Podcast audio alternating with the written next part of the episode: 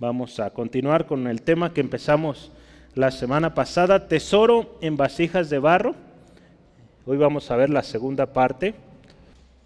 Creo que todos vinieron la semana pasada, pero si se durmió, no creo que se haya dormido, pero la grabación está. Eh, y pues va a haber una tercera parte, le anuncio de antemano. Al final van a ser tres partes. Todo el capítulo lo dividimos en en tres.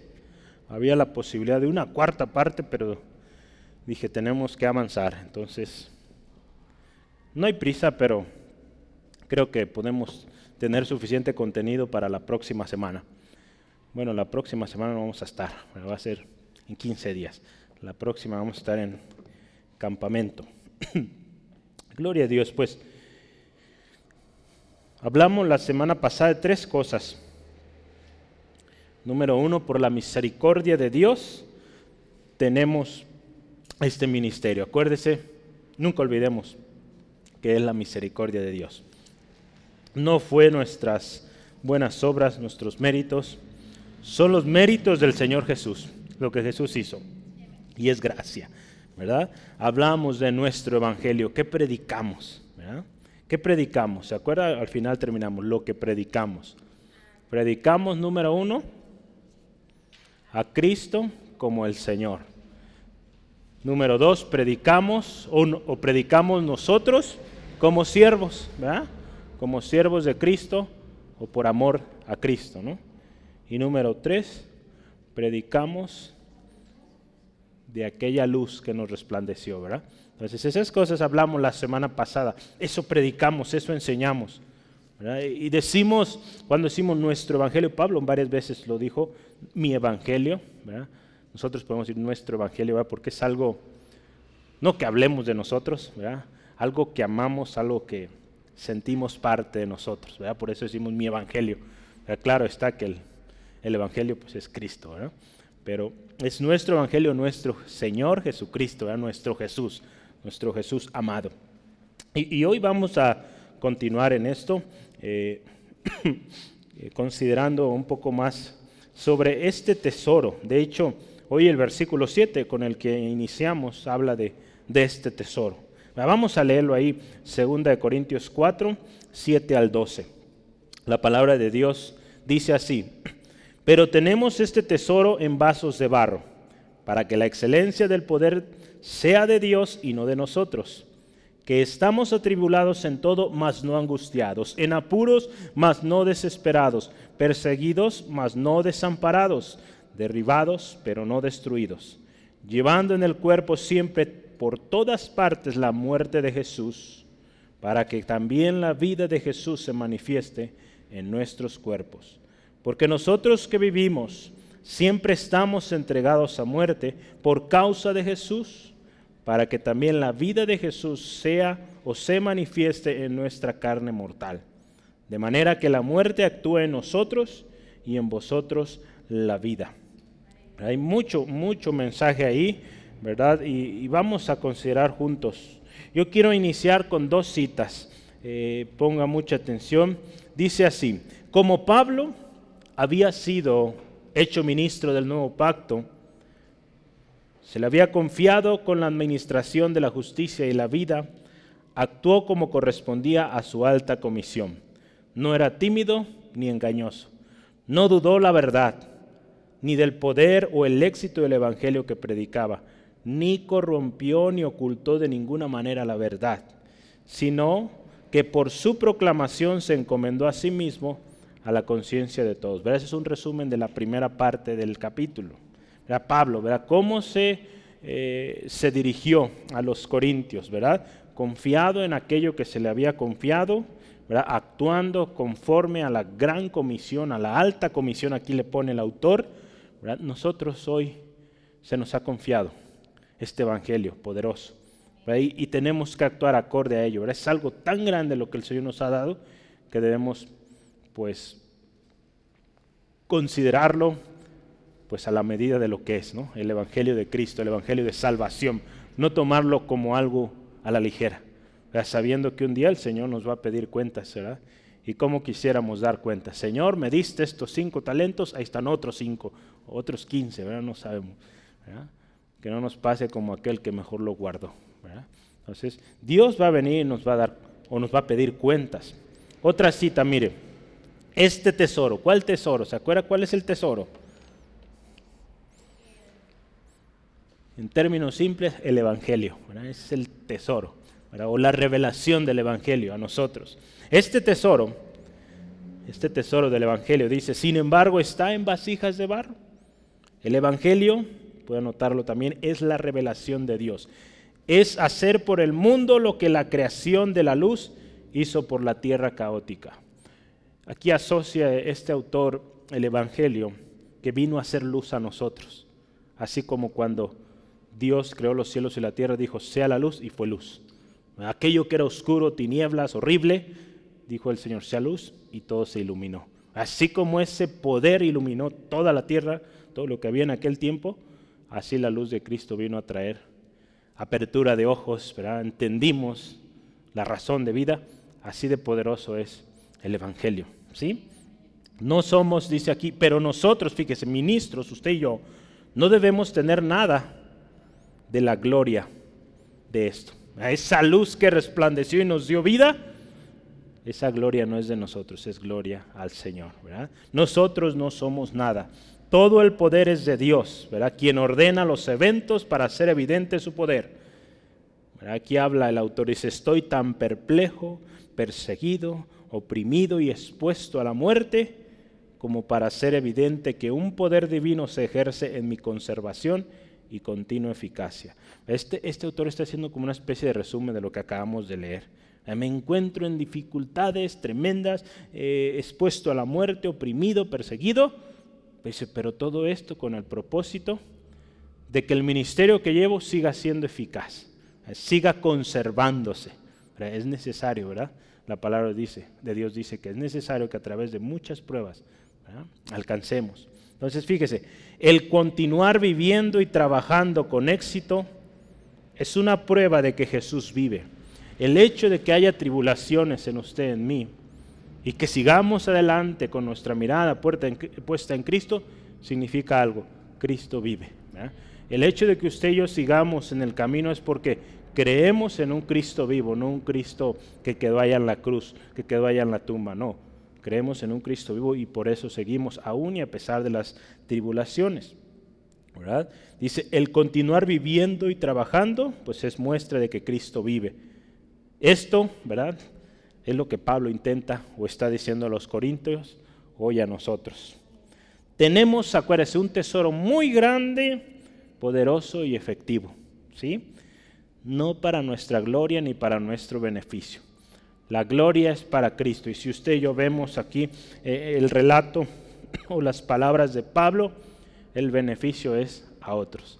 porque un día otra persona también invirtió tiempo, quizás hasta fue perseguido, no sabemos de dónde fuimos alcanzados o nuestros antepasados, cómo es que llegaron al Evangelio, lo que les tocó vivir.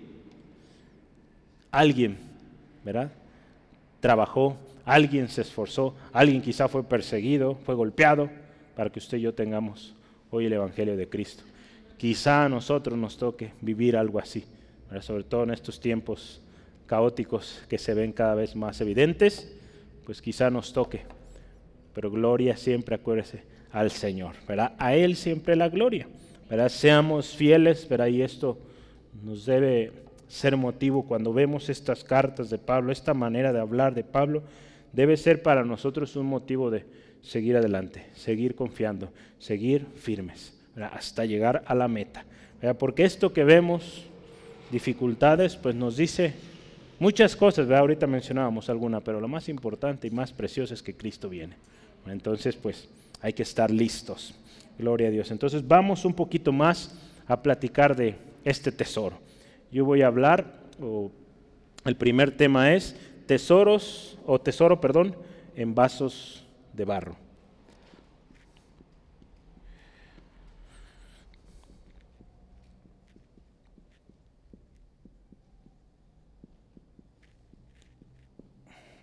Vamos a considerar aquí el versículo 7. ¿Cuál es ese tesoro que tenemos? ¿Cuál es ese tesoro? El Evangelio. El Evangelio de salvación por medio de Cristo. Acuérdense, es un tesoro que no merecemos, otorgado por gracia. Un tesoro también que para muchos ha sido menospreciado, de poco valor, pero para muchos como nosotros, usted y yo hoy, es un tesoro tan grande, tan incalculable y de valor eterno. Un tesoro, acuérdese que también hablamos, no es para retenerse, es para compartir de gracia lo que de gracia hemos recibido. ¿Sí? Entonces, ese es el tesoro del cual hablamos. Un tesoro que dice ahí fue depositado en vasijas o en vasos de barro. Las vasijas o los vasos de barro, ¿qué nos dice? ¿Quién tiene todavía vasos de barro? Algunos, De Tonalá. Yo tengo ganas, a ver si lo voy a ir. También, Yamil. Eh, el agua es muy rica ahí, ¿verdad? A mí me gusta mucho el agua. Ahí se siente como muy fresca y ese sabor como a tierra también está bueno. Entonces, bueno, pero antiguamente, pero ¿qué nos dice? Aparte de eso, de lo rico del agua. Eh, nos dice algo, fíjese, eh, vasos de barro o vasijas de barro, nos enseña o nos dice que es algo frágil, algo que por naturaleza es frágil y también, fíjese otra cosa, que no es vistoso.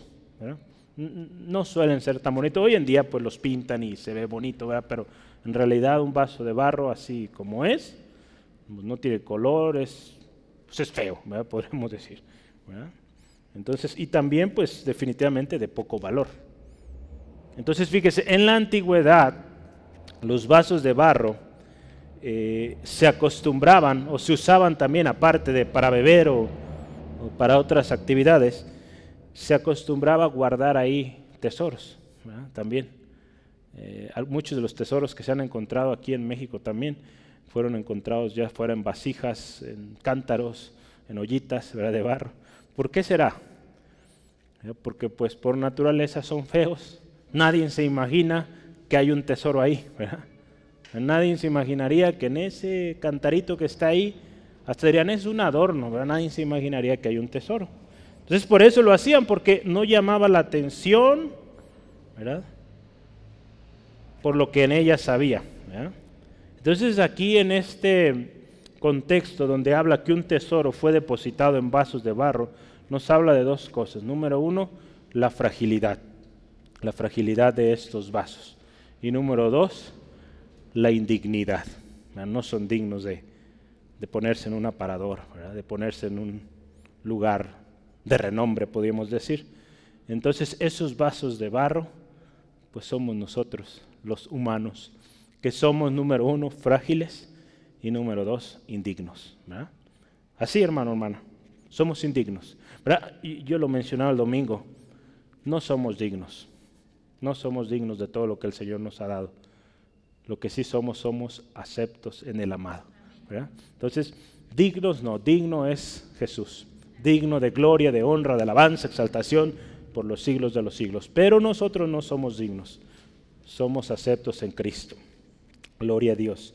El hombre por naturaleza es frágil, es incapaz de sostener su propia existencia. Es incapaz. Tan solo veamos lo que sucede en una guerra en estos días. Si las naciones han durado hasta ahora es porque Dios está en control. Si fuera por el hombre solo, ya desde cuándo la tierra se haya acabado si es por la contaminación misma, el descuido de los recursos naturales, los pleitos entre naciones. Vea, en todo esto hay protección de Dios, hay control de Dios. Vea, porque estos países que están en conflicto, sobre todo uno de ellos, tienen la capacidad de destruir el mundo entero, pero Dios en control de todo. Entonces, el hombre por sí solo es incapaz de mantenerse. Hay varios textos que yo quisiera que anotemos y, leamos juntos. El primero está ahí en Segunda de Crónicas 20:12. Segunda de Crónicas 20:12. La palabra del Señor dice así. Oh Dios nuestro, no los juzgarás tú, porque en nosotros, fíjese, no hay fuerza contra tan grande multitud que viene contra nosotros. No sabemos qué hacer y a ti volvemos nuestros ojos. Esta historia muy famoso, muy famosa de, del rey Josafat y el pueblo de Judá enfrentando a estos reinos que venían en contra. Este capítulo lo estudiamos poco más de un año en el Ministerio de Alabanza. Pero ahí habla, Señor, sin ti no tenemos fuerza, no sabemos qué hacer. Gracias a Dios ellos voltearon a Dios. La importancia o el hecho de que usted y yo entendamos este concepto de que somos vasijas de barro es que entendamos que somos frágiles, que somos incapaces, que somos indignos. Por lo tanto, entendamos que nuestra dependencia es de Dios, que nuestro valor, el valor que tenemos es lo que ha sido depositado en nosotros, ese evangelio poderoso en Cristo. Es por eso ¿verdad? que tenemos que entender y, tenerlo muy claro cuando servimos al Señor, cuando ministramos y que Dios nos use de manera especial. Señor, a ti la gloria, a ti la alabanza. Salmo 127.1. Salmo 127.1. Dice, si Jehová no edificare la casa, en vano trabajan los que la edifican. Si Jehová no guardara la ciudad, en vano vela la guardia. Fíjese, si Dios no está a cargo de la obra, en vano. Es en vano. E, e, es por eso la importancia y la oración cada velada, cada viernes, pues cada culto también es eso. Señor, que seas tú dirigiendo la obra. No nosotros, no un hombre, no un grupo de personas, no. Señor, tú diriges. Eh, el hermano Rogelio decía, eh, pues yo estoy al frente como pastor, pero yo pido que el Espíritu Santo pastoree. Entonces sí, que el Espíritu Santo nos guíe qué hacer, cómo hacer, no nosotros, porque cuando lo hacemos solos, pues lo vamos a hacer mal. Por eso necesitamos la ayuda del Señor. En Juan 15, 5 vamos también a ver este texto tan especial de la vid. Eh, Juan 15, 5 ¿sí? 15.5 dice así la palabra de Dios. Yo soy la vid, Jesús, vosotros los pámpanos. El que permanece en mí y yo en él, este lleva mucho fruto, porque separados de mí nada podéis hacer, fíjese. Separados del Señor, nada, nada podemos. Es por eso que nuestro ministerio, nuestra vida misma, nuestra familia debe estar cimentada en Cristo. Y último versículo ahí cerca de donde estamos, 2 Corintios 3:5. No que seamos competentes por nosotros mismos para pensar algo como de nosotros mismos. ¿Se acuerdan? Hemos hablado de esto, competentes en Dios, ¿verdad? Sino que nuestra competencia proviene de Dios, ¿verdad? Nuestra gracia, lo que hacemos, como lo hacemos, pues viene de Dios, ¿verdad? Todo aquello que usted y yo hagamos, Gracias a Dios. Gloria a Dios. Por sí solos, acuérdese otra vez, somos incapaces, somos indignos. Pero gracias a Cristo Jesús nos fue dada esa gracia de predicar el Evangelio, el Evangelio de salvación en Cristo Jesús. No hay nada mejor, no hay mayor privilegio que servir a Dios. Amén. No hay cosa mejor más especial y de valor eterno que servir al Señor. Efesios 3, perdón, Efesios 3, versículos 8 al 13. Dice así la palabra de Dios. A mí, fíjese Pablo cómo, cómo se expresa, que soy menos que el más pequeño de todos los santos. Me fue dada esta gracia de anunciar entre los gentiles el Evangelio de las inescrutables riquezas de Cristo. Vea el corazón de Pablo. El más pequeño, el menos importante, dice, me fue dado o le fue dada una gracia. Esa misma gracia también hoy a nosotros nos es dada de predicar el Evangelio de Cristo y de aclarar a todos cuál sea la dispensación del ministerio escondido desde los siglos en Dios que creó todas las cosas Gloria al Señor. Versículo 10.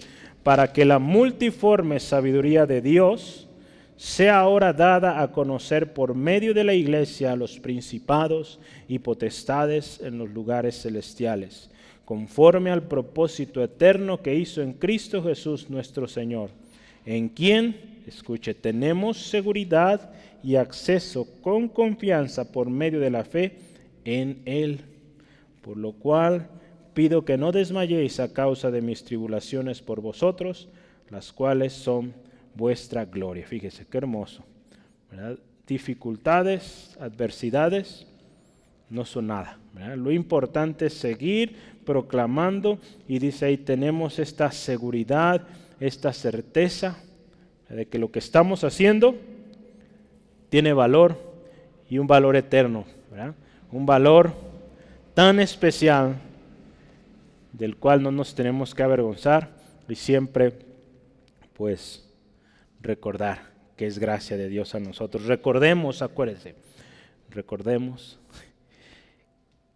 no somos dignos, fuimos aceptos en el amado. Anote ahí Efesios 1, 5 al 7, donde habla que nos hizo aceptos en el amado. Gloria a Dios. Vamos adelante. Tenemos que evitar, cuando hablamos de esto, y es importante mencionarlo, cuando hablamos de un tesoro en vasos de barro, tenemos que evitar, acuérdense, como muchas cosas, evitar los extremos, ¿verdad? Porque muchas veces puede suceder esto. Dado que tenemos un tesoro tan especial, tan lindo, podemos volvernos orgullosos, es decir, creernos especiales eh, y, pensando pues que fueron nuestros méritos que nos hicieron tales ministros y no es así. Ese es un extremo, orgullo, pero el otro extremo es menospreciarnos a nivel de que creamos las mentiras que el enemigo eh, traiga, traiga a nosotros diciendo que somos o no somos dignos de tal encomienda. Entonces tenemos que evitar esos extremos.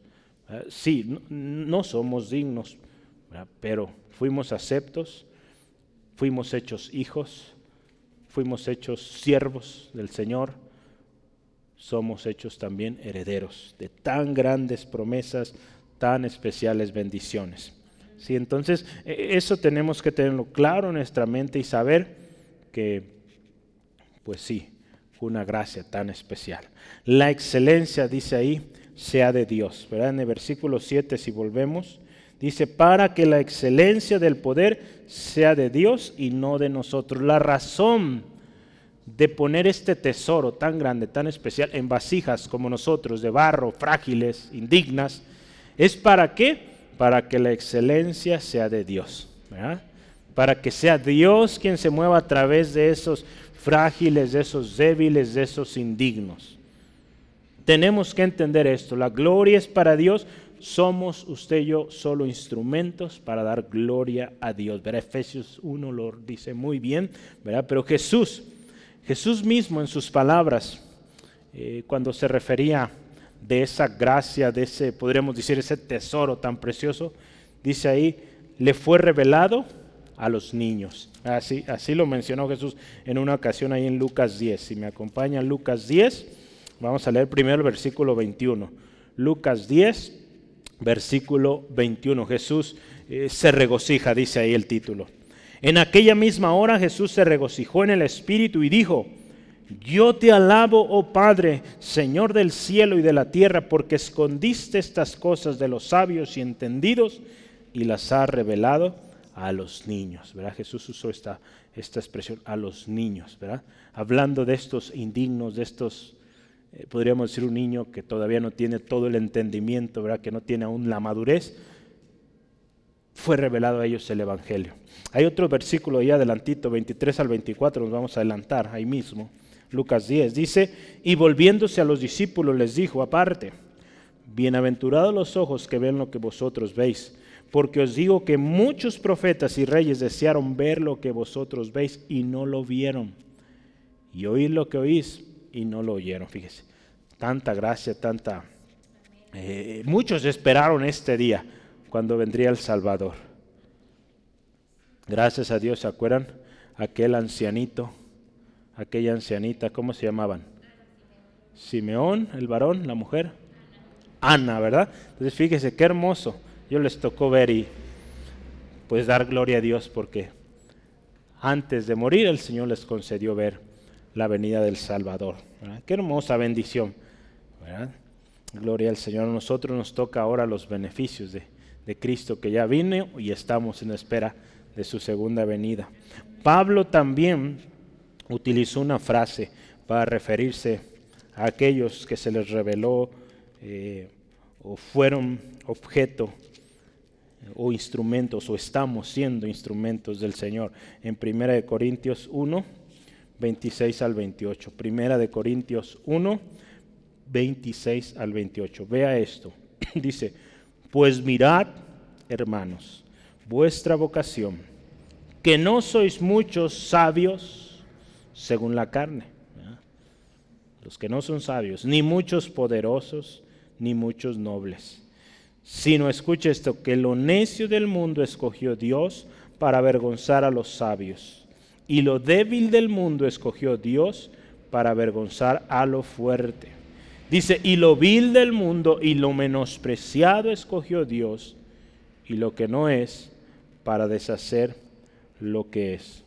Ah, yo leí 28 hasta el 28. Entonces fíjese, ¿A quiénes escogió Dios? Vasos frágiles, vasos indignos, para ahí mostrar su gloria, para que la gloria siempre sea Dios. Es por eso que el sentirse orgulloso de sí mismo, eh, jactarse de conocer la palabra, de entenderla, es un peligro tremendo, es una necedad. ¿verdad?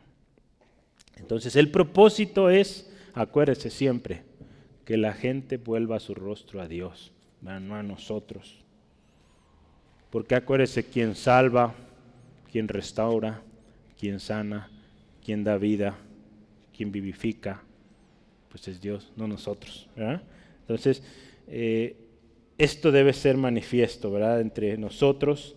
Y ahora que usted y yo somos, O los que estamos ahora, los que vivimos, pues tenemos que entender esta encomienda y hacerlo así, ¿verdad? Caminar así siempre reconociendo que pues es un tesoro, si es algo muy preciado, ¿verdad? Y pues amarlo y decir nuestro, ¿verdad? Pero que no nos sintamos orgullosos, ¿verdad? Amén. Vamos adelante. Atribulados en todo, es el segundo eh, subtema. Número dos.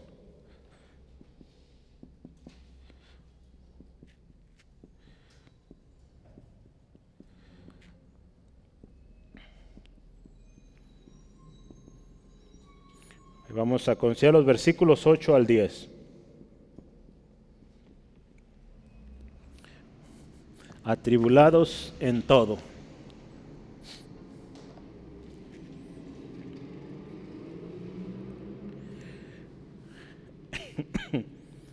Nosotros, hermano, hermana, como parte de nuestra naturaleza humana, frágil, sensible, pues vamos a pasar por dificultades, por luchas.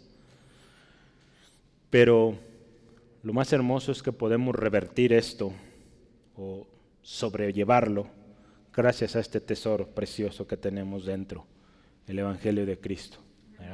Sin Cristo esas dificultades, esas luchas, pues son pues motivo de, todavía más lucha o más dificultad, porque nos lleva de mal en peor. Pero en Cristo son motivo de, de ser más excelentes de ser mejores siervos, de demostrar nuestra fe a los demás, de dar testimonio. Entonces, acuérdese cuando lo hemos mencionado esto, cuando vemos los problemas de esta manera, créame que las cosas cambian. Nuestra perspectiva muchas veces, si no es que más bien en todas las situaciones que vivimos difíciles, tiene que cambiar, porque a veces la vemos de manera muy desalentadora o muy pues de una manera que no es, ¿verdad? Porque somos cristianos, acuérdese. Cristo, ¿verdad? Eh, pues nos dio salvación, nos da vida. Hay muchas veces un problema, una dificultad, nos hace caer de maneras tan tremendas que a veces, eh, decía un hermano, parece que no eres cristiano. Entonces, porque pues decimos creer en un Cristo vivo que sana, que trae paz, tranquilidad, y a veces por cualquier cosita nos, nos afligimos, nos asustamos.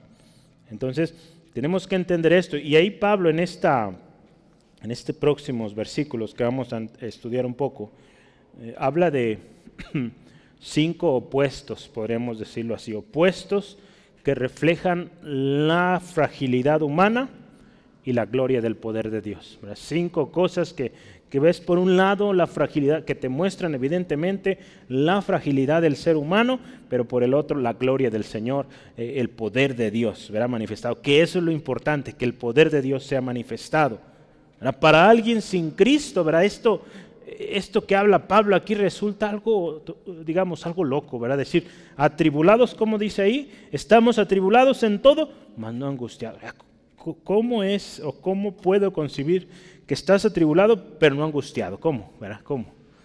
Para el ser humano estar atribulado, pues es angustia, es, estrés, es algo tremendo.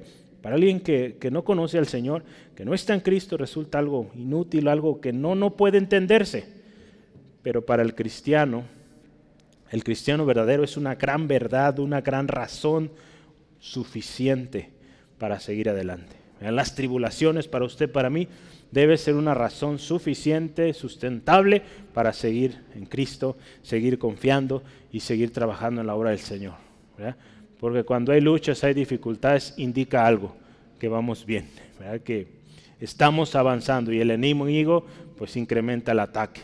Entonces, cuando vemos todo tranquilo, todo relajado, hay que poner atención ahí muy probable es que no estás haciendo lo que debes de hacer y el enemigo no te va a molestar.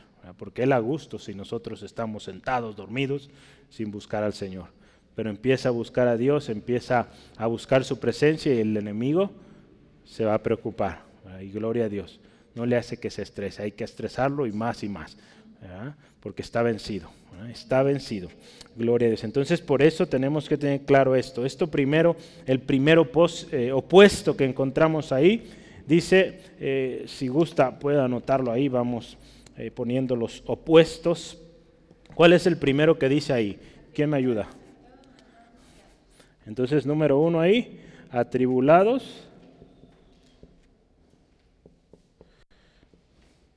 ¿Y cuál es el opuesto? Atribulados, mas no angustiados. Fíjese. Entonces, hay tribulación, hay dificultad, pero no hay angustia. Este puede ponerlo completo, yo solo voy a poner las partes esenciales. Yo le voy a leer tres versiones en cada uno para que eh, podamos profundizar, entender mejor este, esta parte en la traducción lenguaje actual dice así, fíjese, aunque pasamos por muchas dificultades, no nos desanimamos. Es otra manera de decir esta parte. Muchas dificultades, no nos desanimamos. ¿sí? La CSB o la, la Biblia cristiana eh, estándar, estamos afligidos en todo, me gustó como dice, pero no aplastados. Alguien que está angustiado está aplastado, ¿verdad? O se siente aplastado por los problemas, las dificultades. Es tanto peso que, que no puede salir de eso, ¿no? se siente aplastado. Eh, esta versión que me gusta mucho, el mensaje, dice, estamos rodeados y golpeados por los problemas, pero fíjese, pero no estamos desmoralizados. Cuando hay problemas, hay dificultades, estos días lo vemos, eh, la moral baja, ¿verdad? Hay una moral tan decaída, pero nosotros no. Estamos llenos de problemas, llenos de dificultades, pero no nos desmoralizamos. ¿verdad? Porque nuestra moral no depende de lo que está alrededor, depende del Señor. Y por eso podemos estar con una sonrisa en medio de la dificultad, en medio de la adversidad. ¿Sí, amén? A ver, hagan sonrisa, ya están acá sonriéndose. A primo. Gloria a Dios, ¿verdad? Podemos estar confiados en el Señor. Número dos, a ver, otro más. quién me dice el segundo opuesto.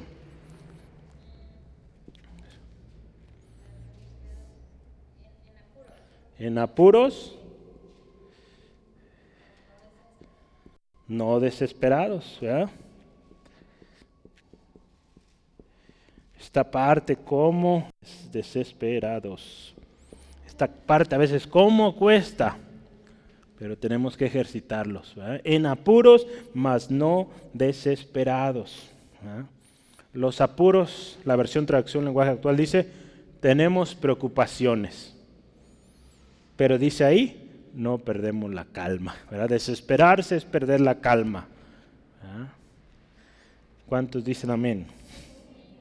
Nosotros, fíjese, aquí usa otra frase. Nosotros estamos perplejos, pero no desesperados. Sabemos qué hacer.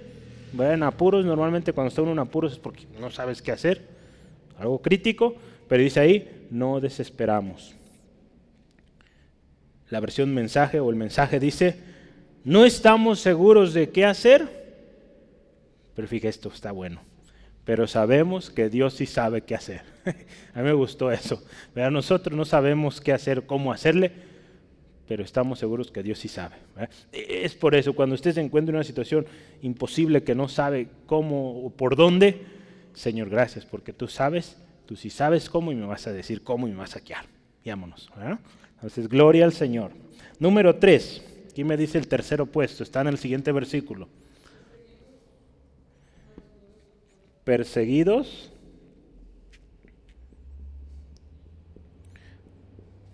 No desamparados, ¿verdad?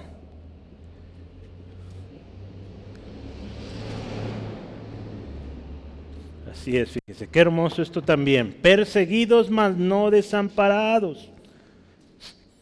Muchos están temerosos, ¿verdad? Porque nos van a empezar a perseguir, nos van a multar o nos van a echar a la cárcel. Gloria al Señor por eso también. Cuando llegue, si es que nos toca vivirlo, pues, pues será mayor gloria, ¿verdad? Y la gloria siempre para el Señor. La gente nos persigue, dice traducción lenguaje actual, pero Dios no nos abandona.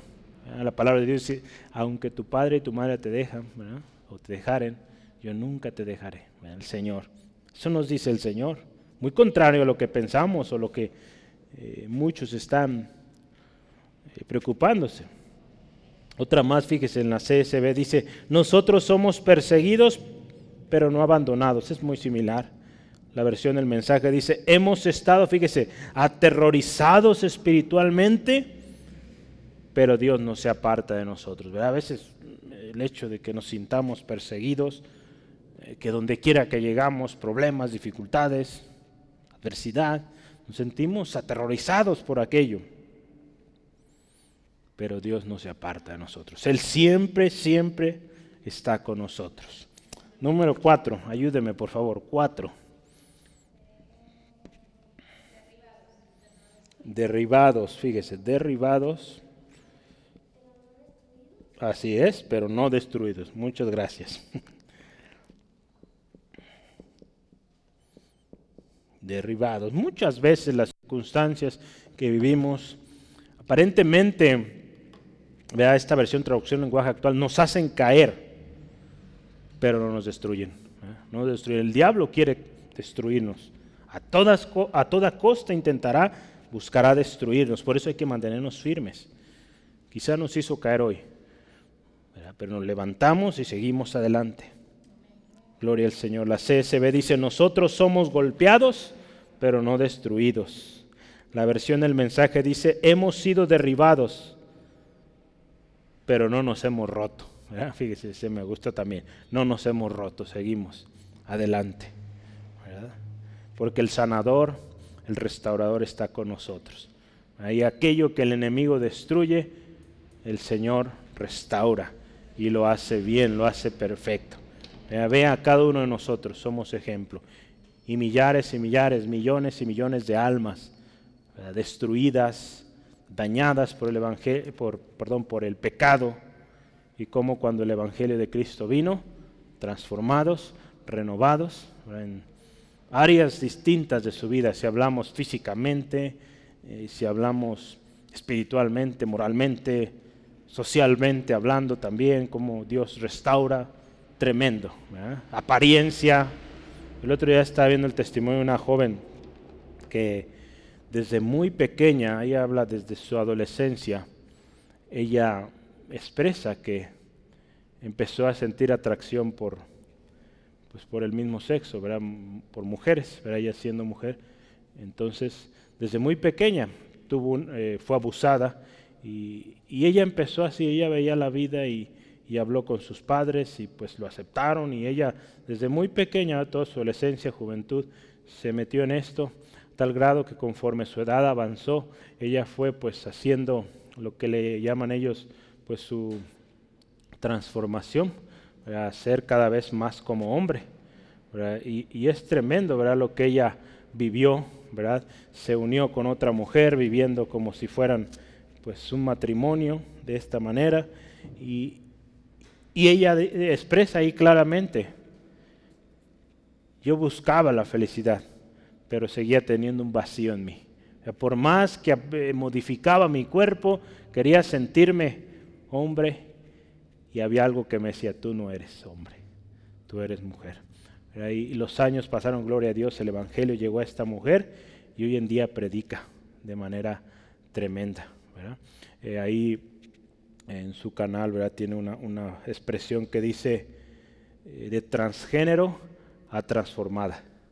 Entonces, fíjese, alguien que se modifica su cuerpo le llaman eh, transgénero. Bueno, el, término es transgénero. Eh, en inglés está más fácil, transgender. En español, pues, ¿qué sería? Transgénero. Ah, sí, una persona transgénero es, lo mismo. Sí, eso mero. Entonces, de transgénero a transformado, en este caso. Y, gloria al Señor, Dios está haciendo una obra y ahora Dios usa a esta mujer para predicar el Evangelio. En sus primeros videos donde ella hablaba de esto, de su testimonio, su voz pues era muy similar a de hombre, eh, porque se puso hormonas y tanta cosa para, pues, para ser cada vez más a hombre. Pero conforme los años pasan, usted ve ya cada vez una voz más eh, femenina. ¿eh? Dios también cambia y transforma. Un aquello que el enemigo, con todas esas cosas que ella bebió, se, se, aplicó, pues Dios también restaura, porque Dios mismo la creó, Dios da vida. Aquel que creó tus cuerdas bucales, que creó tu cuerpo, pues puede restaurarlo. Entonces, qué hermoso lo que Dios hace, los cambios que Dios dice, que Dios hace. Aquello que parece caído, deshecho, Dios lo restaura, no destruido, no roto. Gloria a Dios. Y el último opuesto, este opuesto, ver algunas versiones lo, tratan ya como un tema aparte, pero podemos también tenerlo un poco ahí. Eh, ¿Cuál, en el versículo 10, cuál puede usted ayudarme? Ajá. Así es. Llevamos la muerte de Jesús Dice ahí a todas partes, ¿verdad? Pero también qué? Llevamos la vida. Digo, es, algo que podríamos, yo por eso yo lo agregué aquí, podríamos eh, considerar lo opuesto, ¿verdad? Porque vida, muerte, pues llevamos la vida de Cristo. Vamos a ponerle ahí. Yo no me cupo ahí bien, pero pero ahí está, ¿verdad? Entonces llevamos estas dos cosas. La muerte de Jesús, cuando usted y yo predicamos el Evangelio, llevamos esto, ¿verdad? Pero también la vida, ¿verdad? La vida que se manifiesta, dice ahí, en nuestra carne mortal. Estas vasijas frágiles y sin aprecio sufren en Cristo. Llevan también, podemos verlo de esta manera, ¿verdad? También llevan los padecimientos de Cristo, pero al mismo tiempo también reflejan la gloria de Cristo. Pablo en su ministerio claramente ahí ve los padecimientos, golpes, cárceles, eh, insultos. Digamos, de alguna manera llevaba esta parte de la muerte de Jesús, pero también al mismo tiempo llevaba vida. A donde iba, llevaba vida porque él predicaba el Evangelio de vida, el Evangelio de Cristo. Las aflicciones que Pablo vivía cada día reflejan la expresión o esta expresión de llevar consigo la muerte de Cristo o los padecimientos de Cristo consigo, pero al mismo tiempo la vida y la resurrección, la restauración en Cristo. Los padecimientos de Pablo y de cualquier siervo de Cristo, cualquiera de nosotros, nos hace identificarnos con Cristo, en su muerte, pero también en la vida que Él quiere dar. A pesar de las dificultades podemos reflejar la vida plena que hay en Cristo. A pesar de que todo parece indicar muerte, llevamos vida. Es, esos contrastes, esos opuestos para el mundo, para el mundo esto es un opuesto, es un, es un irracional, es algo que no tiene lógica, es un ilógico. Pero en Cristo todo esto hace sentido. No angustiados, no desesperados, no desamparados, no destruidos, llevando vida, llevando vida. ¿Sí? Gloria a Dios. Pues hay unos textos que yo quisiera que terminemos aquí esta sección. Segunda de Corintios 1.5. Segunda de Corintios 1.5 dice ahí la palabra, porque de tal manera o de la manera que abundan en nosotros las aflicciones de Cristo, así abunda también por el mismo Cristo nuestra consolación. Dice, abundan los problemas, pero así de tal manera abunda, abunda la consolación. Gloria al Señor, Dios no nos deja ahí en la aflicción, no, al contrario, nos da mucho más gozo para que podamos sobrellevar aquello tan difícil que pasamos. Filipenses 3, versículo 10. Filipenses 3, 10. Dice así la palabra del Señor a fin de conocerle y el poder de, la de su resurrección y de la participación de sus padecimientos, llegando a ser semejante en él o a él en su muerte. Esto sucede. Si usted ve ahí ese capítulo 3 de Pablo a los filipenses, prosigo a la meta. ¿eh? Dice, a fin de que lleguemos, participamos en los padecimientos de Cristo. Dice, ser, llegar a o asemejarnos a Él en su muerte, pues es algo tremendo. Pero pues hay gran galardón cuando participamos de esto. Y último texto, Colosenses, adelantito también. Colosenses 1, 24 al 25. Dice, ahora me gozo. Vean las palabras aquí. Me gozo en lo que padezco por vosotros y cumplo en mi carne lo que falta de las aflicciones de Cristo por su cuerpo que es la iglesia, de la cual dice, fui hecho ministro según la administración de Dios que me fue dada para con nosotros, vosotros, dice, para que anuncie cumplidamente la palabra de Dios. Todo con un propósito, ¿verdad? Sufro con gusto, con gozo, porque me fue asignado un ministerio, me fue asignado un ministerio, un tesoro precioso, preciado, de tal manera que pues demos gloria siempre a Dios. Entonces fíjese, qué hermoso esto. Ya podríamos hablar un poco más, pero vamos a, seguir adelante ahí con este. Número 3. Número 3.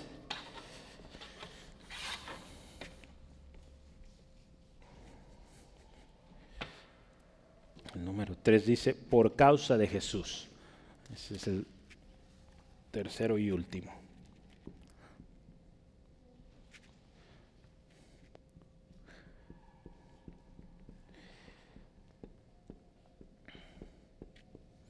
Vamos a ver los versículos 11 al 12.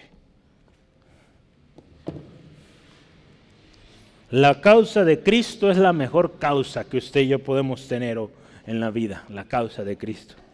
Hay una conferencia que se llama así por su causa. viene de hecho próximamente en junio, julio.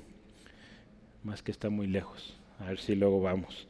Es en República Dominicana. Dice, porque esta no es una causa perdida la causa de Cristo. No es una causa sin garantía. Hoy, hay, hoy en día hay muchas causas que desde su concepción son causas perdidas, ¿verdad? Y que no hay garantía de éxito.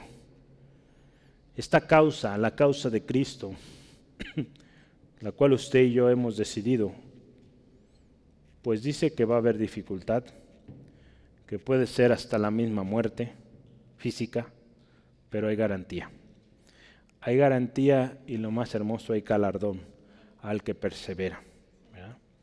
Y algo tan importante, es necesario que haya dificultad. Es necesario, ¿verdad? Eh, decimos, ¿por qué esta causa tiene que tener sufrimiento? Yo quisiera que usted me ayude. Vamos a leer tres textos y que anote ahí por qué es necesario que haya dificultades al estar en esta causa. Vamos primero, Mateo capítulo 10, y ahí en cada uno vamos a anotar ahorita ahí en el pizarrón por qué es necesaria la dificultad, por qué es necesaria la adversidad. Mateo 10, 16 al 18. Y voy a tomar un marcador aquí y los vamos a ir anotando. Mateo 10, 16 al 18. Vamos a leer. Dice, He aquí yo os envío como ovejas en medio de lobos, sed pues prudentes como serpientes y sencillos como palomas. Y guardaos de los hombres, porque os entregarán a los concilios y en sus sinagogas os azotarán. Fíjese, todo esto va a pasar. Y aún ante gobernadores y reyes seréis llevados por causa de mí, para testimonio de ellos y a los gentiles. A ver, entonces, ¿por qué es necesario que pasemos por todo esto? Entonces, número uno, podemos, o letra A, para testimonio. Gloria a Dios. Para testimonio. ¿Sale? Entonces, número uno ahí, ¿por qué es necesaria las dificultades? Pues para que demos testimonio. ¿Sí? Entonces, por eso es necesario. Porque de otra manera no habría quizá, si vemos la historia de la iglesia cristiana en los primeros años, si no hubieran sido encarcelados, ese evangelio no hubiera llegado a soldados romanos, al mismo César, ¿verdad? con Pablo, los gobernantes. Si Cristo no hubiera sido encarcelado, esos soldados, frente a la cruz, por ejemplo, el que hablábamos, ese centurión llamado Cornelio, después, ¿verdad? Con los apóstoles. Tantos hombres que, pues de otra manera nunca hubiera llegado el Evangelio a sus vidas, pues fue necesario el sufrimiento, la adversidad de Cristo mismo y pues a partir de ahí todos nosotros los seguidores de Cristo. Número dos, o, siguiente texto para encontrar más razones. Hechos 14, 22. Hechos 14, 22. Véalo, Hechos 14, y me va a decir por qué es necesario. Lo vamos a leer. Hechos 14, 22 dice, confirmando los ánimos de los discípulos, exhortándoles a que permaneciesen en la fe y diciéndoles, es necesario que a través de muchas tribulaciones entremos en el reino de Dios. Entonces, ¿por qué es necesario? ¿Por qué es necesario? para entrar en el reino de los cielos, ¿verdad? En el reino de Dios.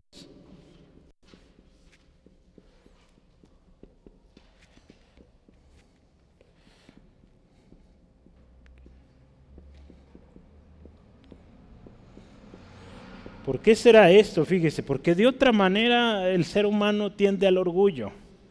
Entonces es necesaria la tribulación para que,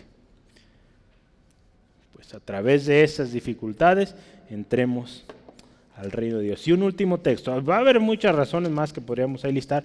Yo solo hoy quise, con la ayuda de usted, encontrar en estos tres versículos Santiago 1. Santiago 1, 2 al 4. Santiago 1, 2 al 4. Dice así, hermanos míos, tened por sumo gozo cuando os halléis en diversas pruebas, sabiendo que la prueba de vuestra fe produce paciencia mas tenga la paciencia su obra completa, para que seáis perfectos y cabales, sin que os falte cosa alguna. Aquí podemos encontrar varios, pero a ver, dígame, ¿cuál primero? ¿Por qué es necesaria las pruebas en nosotros? ¿Mande? Dice ahí, sabiendo que la prueba de vuestra fe paciencia, ¿verdad? Que se produzca paciencia. ¿Qué más? Ajá. Para ser perfectos y cabales, ¿verdad?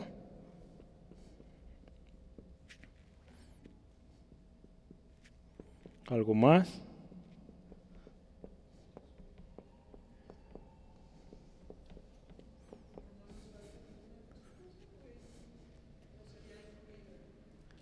Pueden agregarla también otra más, cinco.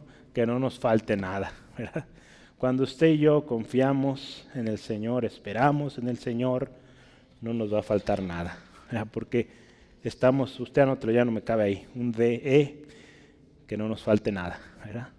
¿Por qué es esto? Fíjese, porque de otra manera también nuestra confianza va a estar en nosotros, en nuestras fuerzas, en nuestro ahorradito, en aquello que, pues que humanamente hemos buscado. El otro día platicaba con alguien y, le decían así a unos hermanos, oye, pero de veras, de veras, ¿no tienes tú un guardadito? No, porque ve que esta familia, pues Dios les ha bendecido y dice, de veras, de veras no tienes. Y no, mi guardadito está allá, en el cielo, ¿verdad? Los tesoros, la palabra misma nos dice que hagamos tesoros allá, a donde la polilla ni el orín corrompen. Que, allá sean nuestros tesoros. Claro está, ¿verdad? Tenemos, ahorramos y, bueno, somos buenos mayordomos, administramos bien, pero nuestra confianza no está en ese ahorradito, ¿verdad? Porque ese ahorradito ahorita puede ser mucho, pero en 10, 15 años ya no vale nada. Entonces, pues, no dependemos de eso. Si es bueno planear para el futuro, ¿verdad? Tener un retiro y todo eso, pero que nuestra confianza no esté en eso, esté en Dios. Porque Dios es proveedor.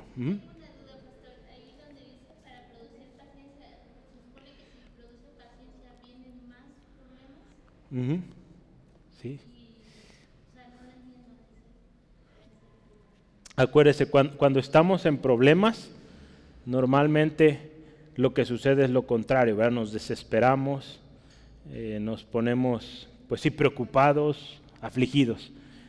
Y lo que ahí dice, eh, impacientes. Es el resultado normal. Un ser humano normal, sin Cristo, pues, ante los problemas se desespera, es impaciente actúa en sus emociones y hoy hace pues lo que no debe hacer, ¿verdad? recurre a los medios que no, no benefician.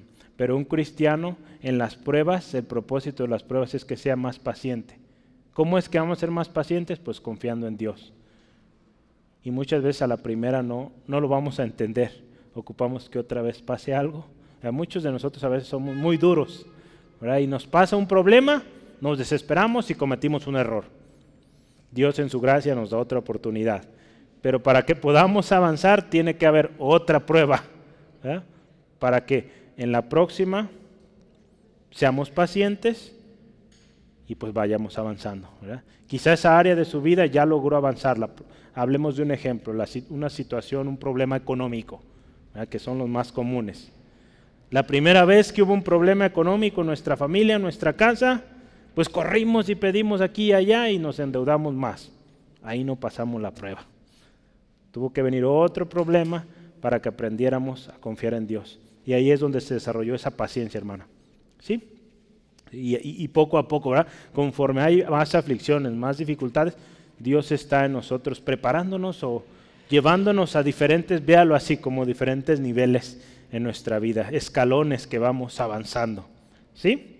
Entonces, por eso es necesario, que a través de muchos problemas, dificultades, pues haya paciencia, lleguemos a ser, como dice, perfectos, cabales, no nos falte nada.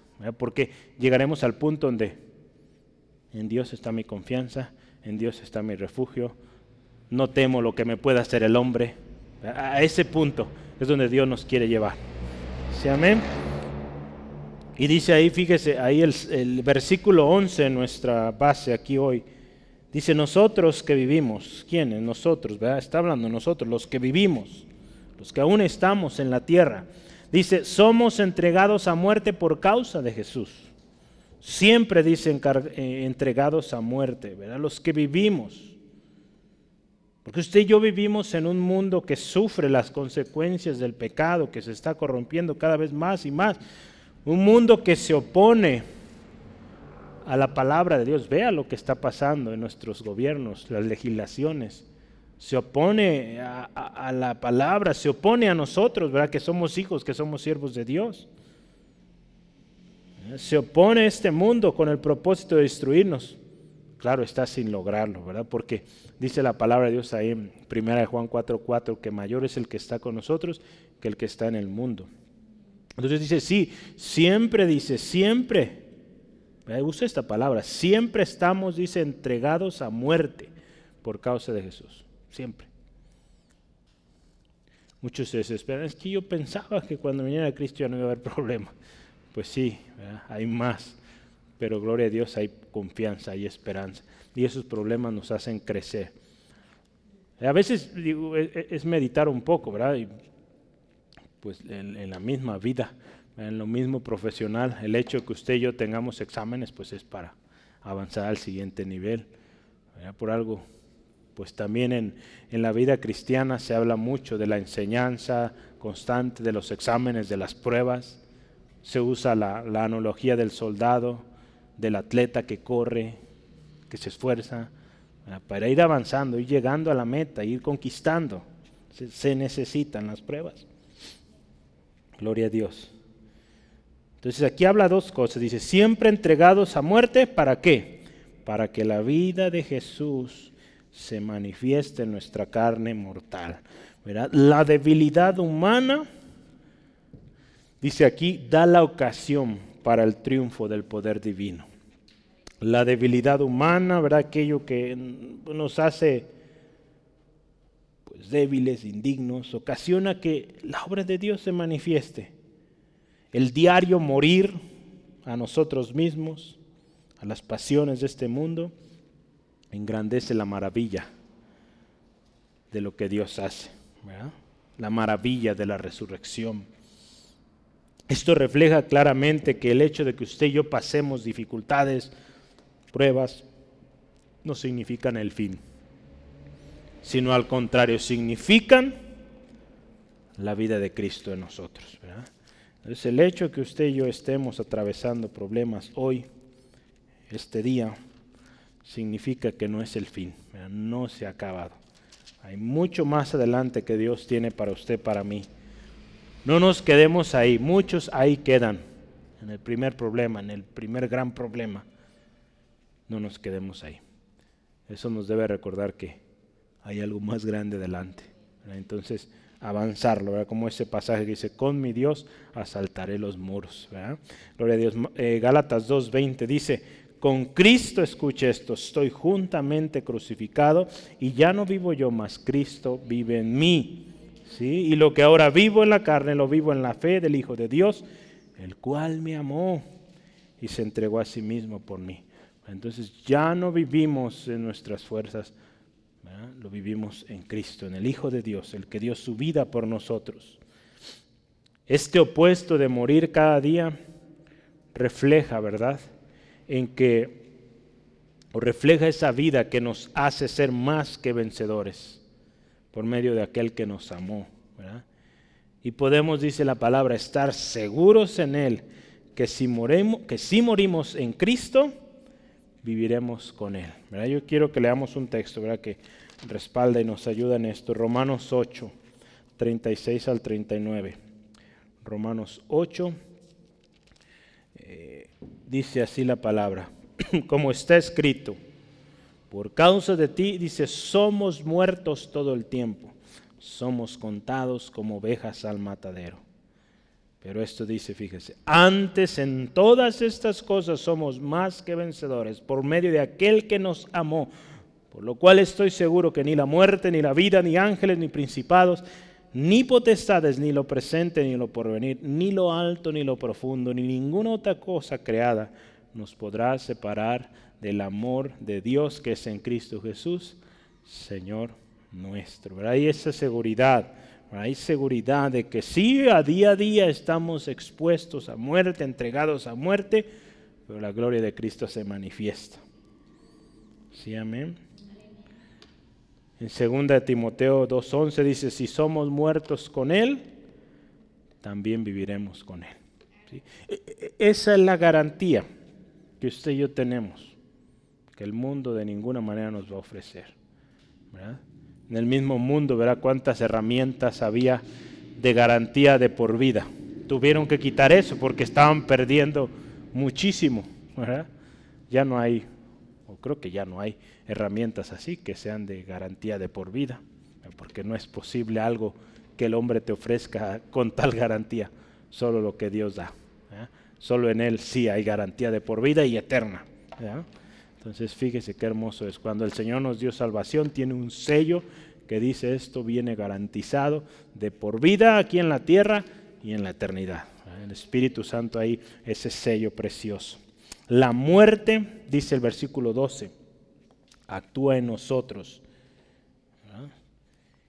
y en vosotros la vida. ¿Sí dice así? Dice, de manera que la muerte actúa en vosotros, en nosotros y en vosotros la vida. ¿Cómo es esto? Esto nos habla de que este es el resultado. El resultado de que usted y yo padezcamos resulta en vida en otros.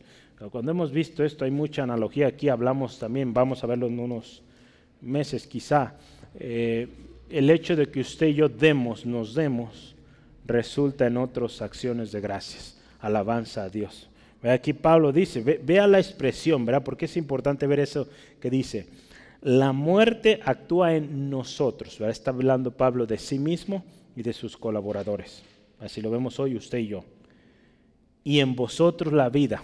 ¿Cómo es esto? Pablo, acuérdense, está escribiendo a los Corintios, ¿verdad? Entonces en nosotros, quienes les predicamos, la muerte la has hecho. El resultado es vida en ustedes. El hecho de que usted y yo suframos, en este caso Pablo sufriendo, llevando cárceles, golpes, tanta cosa, resultaba en vida para otros. ¿Cómo es esto?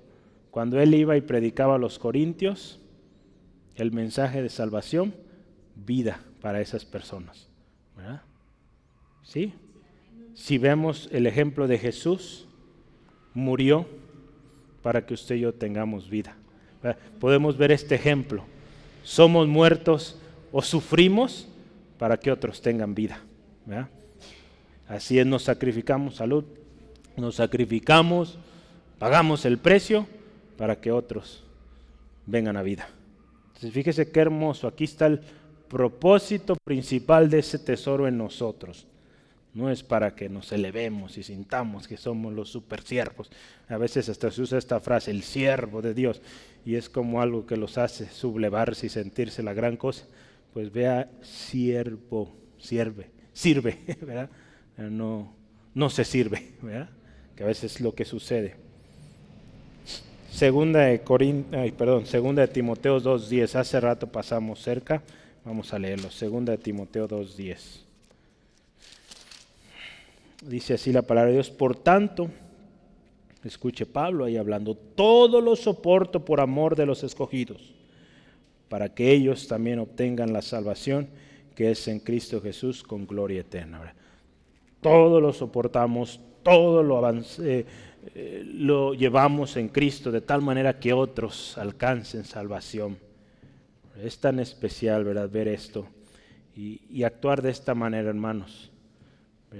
Sabiendo que, pues también en la palabra de Dios, ahorita vamos a ver ese texto, lo anoté, en la conclusión lo voy a leer, pero recordar que todo lo que hacemos para el Señor no es en vano, porque muchas veces quizás recibiremos golpes, recibiremos desprecios, pero pues no es en vano. El Evangelio de Cristo se predica y está viendo este resultado, vida, vida en otros. Nosotros, acuérdese, como seguidores de Cristo, es necesario pasar por pruebas, no para pagar nuestra deuda, acuérdese, no es para pagar nuestra deuda, ya fue pagada por Cristo, sino que como seguidores de Cristo, ¿verdad? No pagamos nuestra deuda, sino damos gloria a Cristo porque otros vienen a salvación. Voy a leerle estas dos citas para terminar. El versículo 12 expresa la conclusión o el resultado de las exposiciones precedentes. ¿Verdad que expusimos hace rato? Listamos ahí algunas tribulaciones o opuestos. El 12 o el versículo 12 es una conclusión. Voy a decirlo de otra manera, o el autor lo dice de otra manera. Dice, yo tengo el sufrimiento y tú el beneficio. Estoy muriendo constantemente, pero la vida de Jesús se manifiesta en tu vida. Fíjese, así es esto. El poder divino que se manifestó en el apoyo del apóstol Pablo, tanto en guardarlo como en lo exitoso de su ministerio, no fue para beneficio de él, sino para beneficio de aquellos a quien en este tiempo predicaba y hoy a nosotros. Todo lo que usted y yo vemos en la palabra, mucho de esto, que es, pues no es que todo, los hombres que escribieron los diferentes eh, libros de la Biblia sufrieron tribulaciones, muchos de ellos muertes muy tremendas. Y resultó en beneficio de muchos a lo largo de la historia. Todavía sigue siendo beneficio para nosotros el hecho de que se haya escrito estas palabras aquí. Entonces vea la bendición. Ahí tenemos ejemplo claro de todos estos hombres, ¿verdad? Hablábamos el domingo, hombres, mujeres de fe, que con su vida permanecieron y hoy su testimonio es de beneficio a tantos hombres, mujeres y lo seguirá siendo eh, hasta que el Señor Jesús venga. voy a terminar la conclusión. Dice, un tesoro incalculable ha sido puesto en usted y en mi hermano, hermana. Vasos usted y yo frágiles, indignos, por gracia nos fue dado este tesoro. Esto es, acuérdese, para que la gloria del poder de Dios se manifieste y la gente voltee a Dios, no a nosotros, ¿verdad? Este tesoro es para que la gente voltee a Él. Nuestra predicación, acuérdese, siempre, siempre, siempre y siempre debe llevar a Cristo no a nosotros. Desde el principio, acuérdese, Dios mostró el propósito que Él tenía para la humanidad. Gloria sea dada a Cristo, que Cristo vino y cumplió toda escritura.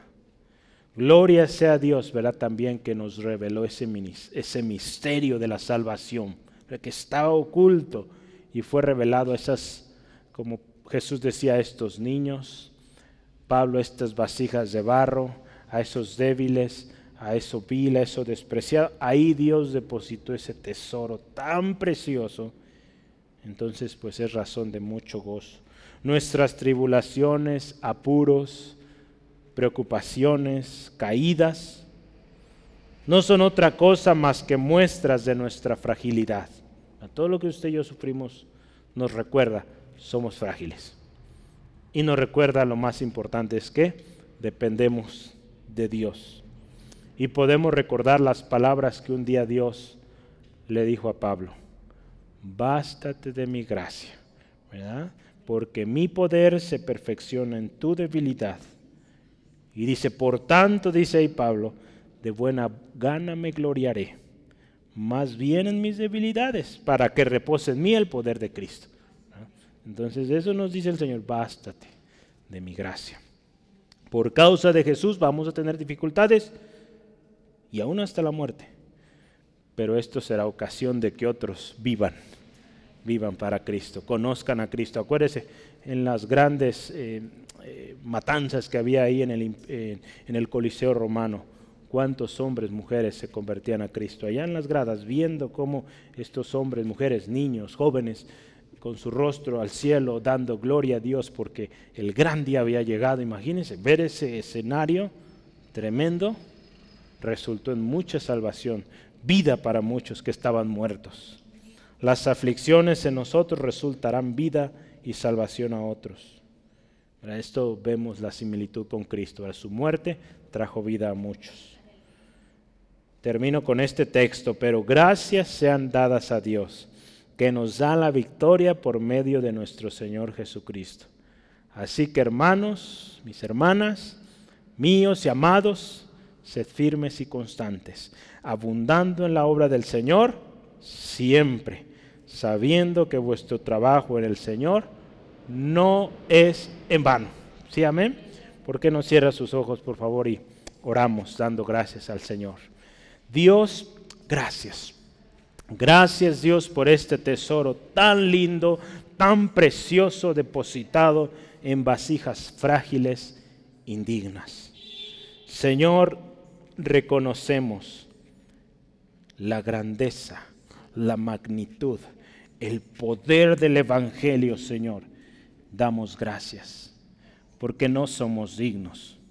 Fuimos aceptos en el amado, el Señor Jesús. Señor, ayúdanos a entender que es necesario que nosotros menguemos para que tú crezcas, que la excelencia de tu poder sea manifiesto a otros Señor, que la gloria de la excelencia sea siempre a ti, no a nosotros, Señor. Señor, sabemos que en esto habrá dificultades, habrá adversidad. Señor, danos fuerza, danos valor, confianza, que mantengamos esa esperanza firme, que a través de las diversas y, tremendas dificultades podamos mantener la fe, que no falte la fe y nos mantengamos en el curso firmes hasta el final, Señor. Y Señor, siempre te daremos gloria, porque habrá fruto glorioso de almas que serán ganadas y se ganarán por medio de esos sufrimientos que tendremos en ti, Jesucristo. Ayúdanos a no desmayar, a seguir adelante hasta el final, Señor. Te doy gracias, Dios, por este gran y precioso regalo, tesoro que de gracia nos fue otorgado, que de gracia recompartamos a otros y haya vida, Señor, esperanza en otros. Señor, si hay alguien hoy en necesidad, si hay alguien que necesita reconciliarse contigo, hoy es el día de salvación, Señor. Hoy es el día de reconciliación que entendemos. Nos queda claro hoy que nuestra dependencia, Señor, que lo que somos, lo que hemos logrado es gracias a ti, Señor. No a nosotros, sino a ti siempre la gloria. Señor, gracias. Te ruego Dios bendice, protege a mi hermano, a mi hermana en su camino a casa. Líbrales Dios de todo percance. Mis hermanos que empiezan ya a viajar, protégeles, líbrales Señor y que tu gracia, tu favor con cada uno Señor acompañe Dios. Y gracias Dios. A ti la gloria siempre en el nombre de Cristo. Amén. Gloria a Dios.